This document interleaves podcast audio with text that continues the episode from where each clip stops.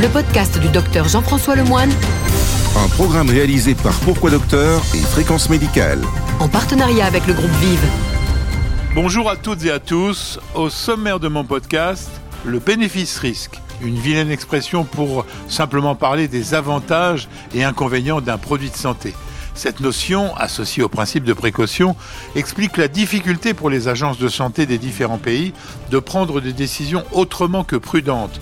Encore un exemple avec les supposés problèmes de coagulation constatés au décours de la vaccination avec le vaccin d'AstraZeneca. Ce sera le thème de mon édito. Le docteur Jean-Paul Mar répondra lui à la question du jour. Elles sont nombreuses sur le même sujet. Quels sont les effets secondaires réels des vaccins pouvant leur être imputés avec certitude? Vous entendrez, le vaccin est un des produits de santé le plus surveillé au monde, également un des plus sûrs.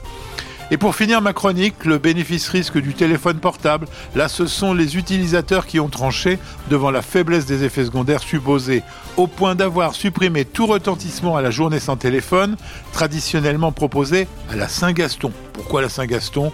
La réponse en fin de podcast. Chaque semaine, retrouvez toute l'actualité santé, En partenariat avec le groupe Vive. l'édito du docteur Jean-François Lemoine. Le bénéfice-risque est une expression mal trouvée, anglicisme et traduction erronée du risk-benefit qui signifie avantage et inconvénient, et non pas, dans le cas du médicament, bénéfice de l'industrie pharmaceutique en faisant fi du risque. En France, le risque est régi par le principe de précaution, un principe de précaution mal appliqué qui pourrit la médecine française et s'étend à nos voisins européens, comme le prouve encore cette histoire du vaccin AstraZeneca et l'interruption de son utilisation dans plusieurs pays. Procédons par étapes. On doit le principe de précaution en France au président Jacques Chirac, qui l'a inscrit dans la Constitution en bonne place en 2015. Il va vite être considéré comme responsable des blocages français dans de nombreux domaines. Le problème n'est pas tant le texte qui a été intégré à la Constitution que l'interprétation maximaliste qui en est faite depuis sa mise en application. Sous la pression d'une opinion publique devenue défiante vis-à-vis de l'innovation, les politiques se sont réfugiés derrière ce principe pour bloquer toute avancée. Refuge d'autant plus indispensable pour eux que commençaient à pleuvoir les peines de prison dans les affaires les plus emblématiques et les graves crises sanitaires que furent le sang contaminé et la vache folle. Aujourd'hui, de nombreuses voix s'élèvent pour demander le retrait de ce principe, ce qui est une mesure difficile, et son application persiste, ce qui explique les problèmes actuels du vaccin d'AstraZeneca. Car au nom de ce principe, les autorités sanitaires du Danemark d'abord, puis de Norvège, d'Islande et de Thaïlande, en attendant les autres, viennent de suspendre son utilisation. Le ministère de la Santé français, pour le moment, préfère une explication rationnelle plutôt qu'une interdiction temporaire d'utilisation qui mettrait définitivement à terre un vaccin mal né, en grande partie en raison d'une communication du fabricant qui a eu des explications confuses de faits normaux du développement d'un nouveau produit. Toutefois, quand on constate la place prépondérante de ce vaccin dans la stratégie française, on imagine difficilement une nouvelle sciences avérée par nos autorités. Cela condamnerait le faible espoir d'une vaccination massive des Français à risque avant l'été. On sait que c'est la condition sine qua non pour la reprise d'un semblant de vraie vie sociale dans notre pays et de sortie du cauchemar pour des milliers de professionnels de la restauration, du spectacle, des voyages ou des loisirs. Les anti-vaccinaux vont brandir ce nouveau fait d'actualité, alors que l'explication semble dans un premier temps rationnelle. En effet, la vigilance en ce qui concerne la vaccination est plutôt bien faite dans presque tous les pays, et en particulier au Danemark. Mais après la vaccination, la vie continue, en particulier celle de toutes les maladies. On parle aujourd'hui d'accidents thromboemboliques, c'est ainsi que l'on appelle les phlébites et les embolies pulmonaires graves. 22 cas survenus après la vaccination de 3 millions de Danois. En France, l'incidence annuelle de la maladie thromboembolique, c'est ainsi qu'on l'appelle, est de l'ordre de 1 pour 1000, dont 5 000 à 10 000 décès par an. 3 millions de Danois vaccinés en 3 mois, cela signifie normalement un risque théorique de 750 maladies thromboemboliques et de 110 décès. De là dire que la vaccination protège à la lecture de ces chiffres est un pas aussi stupide à franchir que celui que font aujourd'hui certaines agences sanitaires. Il faut attendre l'analyse fine de cet incident de vaccination et opposer aussi à ce risque éventuel, s'il est prouvé, les vies sauvées par la vaccination. Alors l'analyse pourra être objective. Un calcul stupide, je vous le concède, pourrait, à partir des 3000 morts annuels sur la route en France, conclure que sur les 7 millions de vaccinés en trois mois, il y aura statistiquement 80 vaccinés qui perdront la vie sur la route. Nos gouvernants auraient intérêt désormais de parler d'avantages et inconvénients des produits de santé et non pas de bénéfices-risques qui, pour la majorité des Français, signifie bénéfices faits par l'industrie pharmaceutique en risquant notre santé avec la bénédiction et la complicité de nos soignants et de nos dirigeants. Si on arrive à faire cette distinction, la communication santé aura fait un grand pas, mais restera les ravages du principe de précaution mal interprété, coïncidence ou causalité, c'est là que se situe le vrai débat. Chaque semaine, trois podcasts santé. En partenariat avec le groupe Vive. La question du docteur Jean-François Lemoine. La question de la semaine est en fait posée par de nombreux internautes. Quels sont les effets secondaires réels des vaccins pouvant leur être imputés avec certitude? Bonjour Jean-Paul Mar, vous êtes le directeur de fréquence médicale. Dans l'histoire de la vaccination, y a-t-il eu un risque établi avec certitude? Les vaccins s'inscrivant dans une stratégie préventive, ils sont parmi les outils pharmacologiques les plus sécurisés et les plus surveillés de la médecine moderne. En effet, il ne s'agit pas de guérir une maladie qui peut avoir effectivement des conséquences graves pour l'homme. Il s'agit pour un vaccin de protéger des personnes en bonne santé pour ne pas qu'elles aient une maladie à risque. Et le risque, sauf exception, est inacceptable. Les normes de sécurité du développement d'un vaccin sont donc incomparablement plus strictes que celles utilisées pour les médicaments les plus surveillés. Par exemple, les études contrôlées validant leur efficacité et leur sécurité sont en moyenne réalisées sur un nombre de personnes dix fois plus important que celui des médicaments.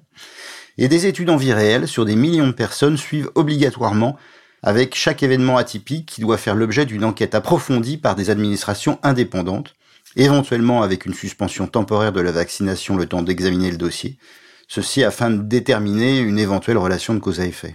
Donc oui, les risques éventuels sont établis avec certitude et selon le principe de précaution. Mais est-ce que vous avez des exemples et des chiffres précis? L'exemple traditionnel des antivaccins est celui du risque d'autisme, attribué abusivement dans les années 90 au vaccin contre la rougeole, la rubéole et les oreillons, le vaccin ROR. On sait que la publication initiale du docteur Andrew Wakefield sur 12 cas était une fraude, que l'article a ensuite été retiré du Lancet et que le médecin a été exclu du Collège royal de médecine. Mais les autorités de santé de différents pays ne se sont pas arrêtées là. Elles ont ensuite fait plusieurs études, dont une étude danoise sur 657 461 enfants. Et toutes ces études excluent une augmentation du risque d'autisme avec le vaccin, l'autisme étant plutôt lié aux facteurs de risque traditionnels de cette maladie. Mais selon l'OMS, avec la baisse de la vaccination qui a suivi, le risque de rougeole a ensuite augmenté de 50%, faisant par exemple 136 000 morts dans le monde dans la seule période 2017-2018. Et pour la sclérose en plaques, qui est un risque mis en avant par les personnes qui ne veulent pas se vacciner contre la Covid. Alors c'est une rumeur qui a également été construite dans les années 90, alors que le vaccin contre l'hépatite B était largement administré en France. Plusieurs adultes avaient développé une sclérose en plaques peu après la vaccination, avec des procès et des indemnisations à la clé. Mais plusieurs études, dont une étude sur 223 000 Allemands, ont ensuite démontré qu'il n'y avait aucun surrisque de sclérose en plaques avec le vaccin contre l'hépatite B et que ce vaccin ne favorisait pas non plus les rechutes. Par contre, la vaccination contre l'hépatite B a été durablement restreinte en France, où 300 000 personnes sont actuellement porteuses chroniques du virus de l'hépatite B, avec un risque bien sûr de contagion, puisque moins de la moitié des adultes et un tiers des adolescents sont vaccinés actuellement. Ce risque de CEP lors de la vaccination est donc une rumeur, d'autant que certains vaccins comme celui de la grippe réduiraient même le risque de sclérose en plaques dans les années qui suivent la vaccination. Cela s'expliquerait par le fait que les infections courantes elles-mêmes sont associées à des rechutes de la maladie. La prévention des grippes et des infections associées par la vaccination pourrait donc diminuer les rechutes et le risque de sclérose en plaques. Merci Jean-Paul. Chaque semaine, retrouvez toute l'actualité santé. En partenariat avec le groupe Vive. La chronique du docteur Jean-François Lemoine. Le téléphone portable est l'outil de communication numéro un dans le monde.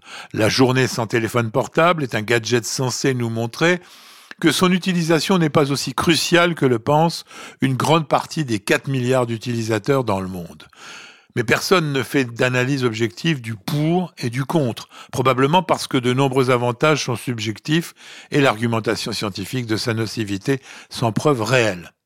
On connaît bien les arguments incontournables dont les accros font fi, un poids environnemental incontestable, comme avec tout ce qui fonctionne grâce à une batterie, un reconditionnement et une production mondialisée aux effets néfastes polluants, une consommation d'énergie importante pour l'utilisation, un bilan carbone catastrophique, 40 millions de tonnes de CO2 produites par les 4 milliards de smartphones, soit l'équivalent de 20 millions d'automobiles.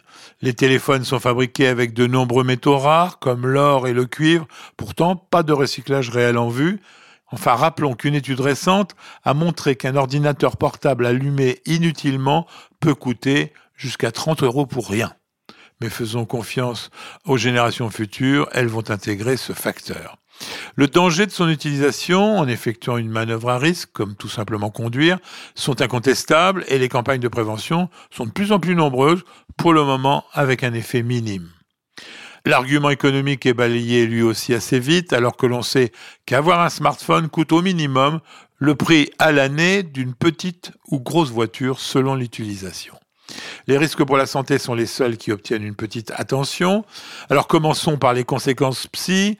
On sait que le portable désocialise, mais on manque d'études pour savoir s'il perturbe, en bien ou mal, l'itinéraire des psychotiques ou l'humeur des dépressifs. Les conséquences psychologiques relationnelles sont plus évidentes et le nombre de couples ou de familles déchirés par un SMS oublié ne se compte plus, mais elles sont logiques dans l'histoire de la communication entre les hommes.